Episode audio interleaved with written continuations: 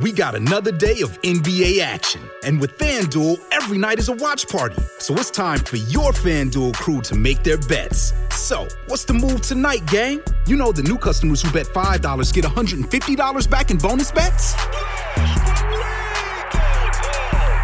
Woo-hoo, we're heating up, fam. Bet all the stars with all your friends and make every moment more. Only on FanDuel.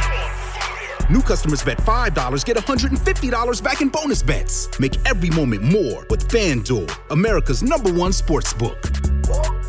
It goes down in the DM. It go down. It go down in the DM. 21 plus and present in Virginia. First online real money wager only. $10 first deposit required. Bonus issued is non-withdrawable bonus bets that expires seven days after receipt. See full terms at fanduel.com slash sportsbook. Gambling problem? Call 1-800-GAMBLER. Welcome to the Life Whispers podcast, a bilingual show where we share the extraordinary stories of ordinary people. How many times have you attended conferences, watched YouTube videos, or read books about extraordinary people and their journeys to the top, but got to a point where you could no longer relate? Well, I hear you.